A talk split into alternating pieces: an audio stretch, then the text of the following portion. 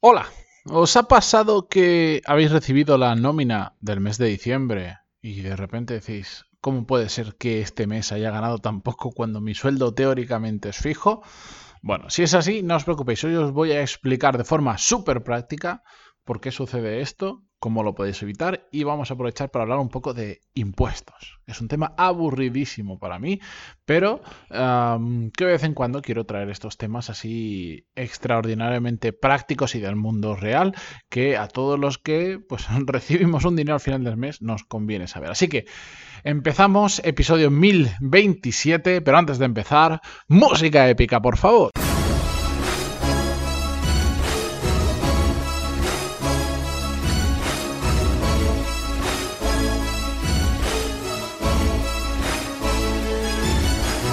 Muy buenos días a todos, bienvenidos, yo soy Matías Pantaloni y esto es Desarrollo Profesional, el podcast donde hablamos sobre todas las técnicas, habilidades, estrategias y trucos necesarios para mejorar cada día en nuestro trabajo.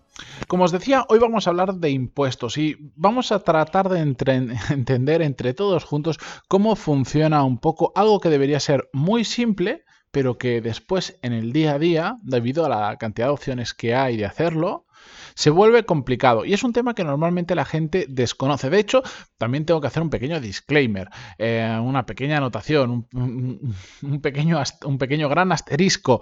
Em, yo no soy un profesional de la contabilidad ni de hacer nóminas, yo os voy a contar lo que sucede en la vida práctica, lo que, lo que todos podemos entender, lo que yo entiendo, lo que yo he ido averiguando con el tiempo después de haberme llevado alguna que otra sorpresita. Y por lo tanto, por lo tanto, aquellos que sois súper mega profesionales de todo esto, os invito a que cualquier cosa que no sea 100% acertada o que me esté dejando temas importantes, me escribís en pantalón y antes de poneros a sulfurar y a, a sacar espuma por la boca, pantalón barra contactar y me contáis lo que haya que cambiar, modificar, lo que podemos añadir, cómo podemos al final, de qué es lo que se trata este podcast y en general lo que hago, aportar valor a otras personas. Así que contened vuestra, vuestra saliva en la boca, vuestra rabia interior, aquellos que es que no has dicho exactamente, no pasa nada, no pasa nada, no os preocupéis, no os preocupéis. Todos tenemos derecho a equivocarnos y y, siempre cuando uno es muy, muy, muy, muy, muy profesional de una cosa, pues tiene ciertos matices que si no estás en ese mundillo, pues no tienes los mismos. No, pasa, no pasa absolutamente nada. Simplemente quería deciros eso. Y mm, yo lo que os voy a contar es la vida práctica. Lo que lo que creo que a todos nos ha pasado en algún momento de nuestra vida, y es como empezaba en el podcast, que es que llega la nómina de diciembre, una de las últimas o, las últimas nóminas del año, y de repente en tu banco entra mucho menos dinero. dices, por ejemplo, si yo todos los meses recibía al final en limpio 1.500 euros, porque este mes de repente estoy recibiendo 1.100 o 1.200 euros. ¿Qué ha pasado? Si yo tengo un sueldo fijo, si yo gano, no sé, 30.000 euros al año y eso al final eran unos 1.500 euros, ¿qué está pasando? Bueno, algunos diréis, hombre, yo sí tengo claro lo que está pasando, esto es muy habitual, la, la, la, ah, pero hay mucha gente, y lo digo mucha, y no es que digas, no, es que en el primer trabajo se nota la gente que es su primer trabajo, que esto le pasa porque no lo sabía, no, no, no, conozco gente de todas las edades, de todo tipo de empresas, que esto le ha pasado y entonces es cuando yo me imagino que durante este mes de enero, sobre todo, que es cuando la gente recibe la nómina de diciembre, o por lo menos procesa el papelito para entender por qué han llegado tantos euros menos que otros meses. Yo creo que los departamentos de recursos humanos, de nóminas, de contabilidad o quien quiera que se encargue de todo esto en la empresa deben estar hasta tope eh, recibiendo reclamaciones y explicando cómo funciona exactamente. De forma muy breve, eh, para entrar en esto, lo que se hace en muchas empresas, no entiendo por qué, porque yo si utilizara la lógica, si tuviera que gestionar esto, no lo haría de esa manera, pero muchas veces lo que se hace es, eh, sabéis que en nuestras nóminas, eh, cada mes nos retienen una parte, un porcentaje de lo que estamos ingresando, conforme a la base, cotización y no sé cuántas historias más técnicas, nos retienen una cantidad de dinero que va, digamos, a cuenta de los impuestos que vamos a tener que pagar a final de año. Imaginaros que vosotros, ganando 30.000 euros al año, al final tienes que pagar un IRPF, que es impuesto de renta sobre las personas físicas, por lo menos en España, en otros países se llamará como se llamará, eh, pues os sale que, os que tenéis que pagar el 18% de vuestro salario bruto, por decir una cifra completamente aleatoria. Da igual ahora si es un 18, un 14 o un 11 o un 19, simplemente quedaros con el concepto. Em, os sale que tenéis que pagar un 18 de IRPF. ¿Vale? Entonces, el Estado lo que dice es, yo no quiero esperar a, que en junio del año, a, que sí, más o menos entre mayo, abril, mayo, junio del año que viene, hagas la renta del año anterior, ya sabéis que ahora en 2021, pues por junio más o menos haremos la renta del 2020. Yo no quiero esperar a ese momento para saber cuánto has ganado, pero sobre todo para que tú me pagues eh, ese 18% de impuestos. Entonces, lo que vamos a hacer, hay establecido un mínimo, no me acuerdo ahora el porcentaje, es muy, muy bajito, pero hay un mínimo que la empresa te tiene que retener y tiene que ir pagando a cuenta por ti de tu IRPF. No sé si era un 7% o algo así, pues siempre estas cifras como no me interesan mucho y como lamentablemente no pago ese, porcentaje tan bajo, pues no me acuerdo la cifra exacta. Si será un, no sé si era un 7, un, 5, un 9, por ahí, por ahí, en ese orden de magnitud. Entonces, en muchas empresas lo que hacen es que cuando imagínate que empiezas a trabajar ahora en enero en esa empresa, en febrero o lo que sea, te empiezan reteniendo un porcentaje muy bajo, el mínimo, por ejemplo. A mí me pasó esto una vez. Me empezaron reteniendo el mínimo de la nómina. Eh, entonces, ¿qué significa eso? Eh, que si yo normalmente debería quitarme el 18, de esos 30.000 euros debería quitarme el 18%, que sé que es lo que voy a pagar, la empresa solo estaba dando a cuenta al Estado el 7%. Y por lo tanto, esos 11 puntos de diferencia hasta llegar al 18 sí, eh, se estaban quedando, me los estaba quedando yo. Y yo tendría que haber cogido esa cantidad de dinero, ir guardándola en una cuenta del banco, porque cuando hiciese la declaración de la renta el año siguiente, iba a tener que pagar el 18, pero como solo había estado la empresa por mí adelantando el 7%, faltaría bastante dinero. ¿Qué pasa? Que hay muchas empresas que cuando va llegando al final del año, como esa diferencia es tan grande, por un motivo que yo desconozco y seguro que hay una razón lógica, pero el sentido común me dice que ahí hay algo que está fallando, dicen, ahí va, que a este tío le hemos estado reteniendo el 7% durante muchos meses. Vamos a ir subiéndoselo. Y algunas empresas en los últimos, por ejemplo, 3, 4 meses, en lugar del 7 o en lugar del 18, que es el que tendría que ser, pues te empiezan a poner el 22, por ejemplo para ir compensando todos los meses que han recaudado menos para, para, para, que al final al del año no te den un palo tan grande. Y hay otras que cogen y dicen en el mes de diciembre, pues, pues un 35, porque así compenso bastante. Y claro, cuando tú estás acostumbrado que de tu salario bruto mensual te quitan un 7, de repente te quitan un 30 o un 35, ¿qué pasa?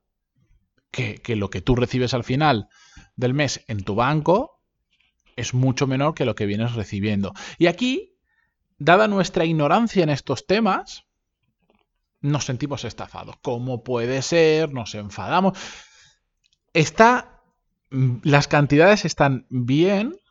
El problema es cómo se ha hecho a lo largo del año. Y el problema es que nosotros, cuando hemos visto que de los 1.500 mensuales, pongamos que salen, estamos recibiendo 1.400, nos ha parecido perfecto. Uy, qué poquito impuesto, qué maravilla, cuánto se me queda en limpio. Pero no nos hemos parado a pensar que realmente esto está sucediendo porque nos están reteniendo menos de lo que finalmente vamos a tener que pagar. Pero en nuestra cabeza esa cifra de 1.400 ya se queda grabado como yo, si me da igual el salario bruto, yo al final del, del mes sé que recibo en el banco 1.400. Y nos creemos que esa es la cifra correcta, pero es que realmente no estamos viendo la realidad. Igual la cifra correcta al aplicar el 18 serán, pues yo que sé, imaginaros 1.150 euros. Podría haber cogido un número y haberlo hecho bien, pero bueno, me entendéis, ¿no? Lo que pasa es que hemos fijado en nuestra cabeza una, cifra que, que, después nos va a hacer que nos asustemos cuando nos llegue la cifra de verdad. O cuando al final de, o al año siguiente, cuando presentemos la nómina, la renta, de repente Hacienda nos diga, por cierto, me debes 2.000 euros. Y tú vas a decir, ¿cómo puede ser que me salga a pagar 2.000 euros? Porque has estado pagando menos antes, básicamente. Entonces, entender esto por un lado, nos va a ayudar a no llevarnos estos sustos y cuando entendemos las cosas cómo funcionan, somos capaces de entender por qué ocurre, etcétera, etcétera. Y también para poder nosotros planificar conforme a aquello que nos sintamos más a gusto. Os pongo un caso real. Yo ya sabéis, eh, y justo ayer hablaba un poco de eso, yo ahora estoy trabajando con The Power MBA, llevo como dos años haciendo programas para ellos y siempre, siempre, siempre eh, lo he hecho desde mi propia empresa. No he sido empleado de ellos, les he facturado una cantidad mensual, lo, que sea. Ah, desde enero, por, por, un tema del puesto que ocupo en la empresa a nivel directivo y otros temas que otro día os contaré más adelante, me pidieron que en lugar de facturarles, me, dijeron que, que me tenían que contratar sí o sí, porque a nivel de imagen para otras cosas, pues no quedaba bien. Y necesitaban que la persona que liderara producto, quedaba un poco raro decir, la persona que lidera producto, que es uno de los dos departamentos más importantes de la empresa, es, un, eh, eh, es una persona externa, es un freelance o es otra empresa. Entonces, eh, me han contratado, yo sigo además teniendo lo propio mío y por lo tanto con Core Skills y con otras historias y sigo facturando por mi cuenta, pero de cara a mi relación con ellos, ahora yo tengo una nómina. Entonces, ¿cuál es mi ejercicio de este mes antes de recibir la primera nómina de ellos?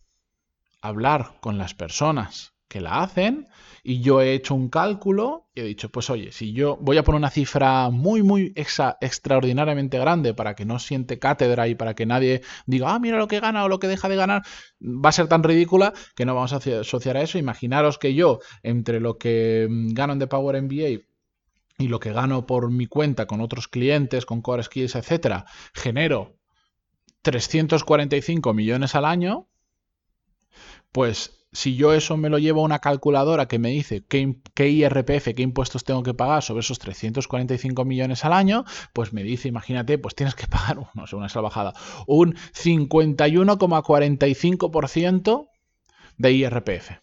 ¿Vale?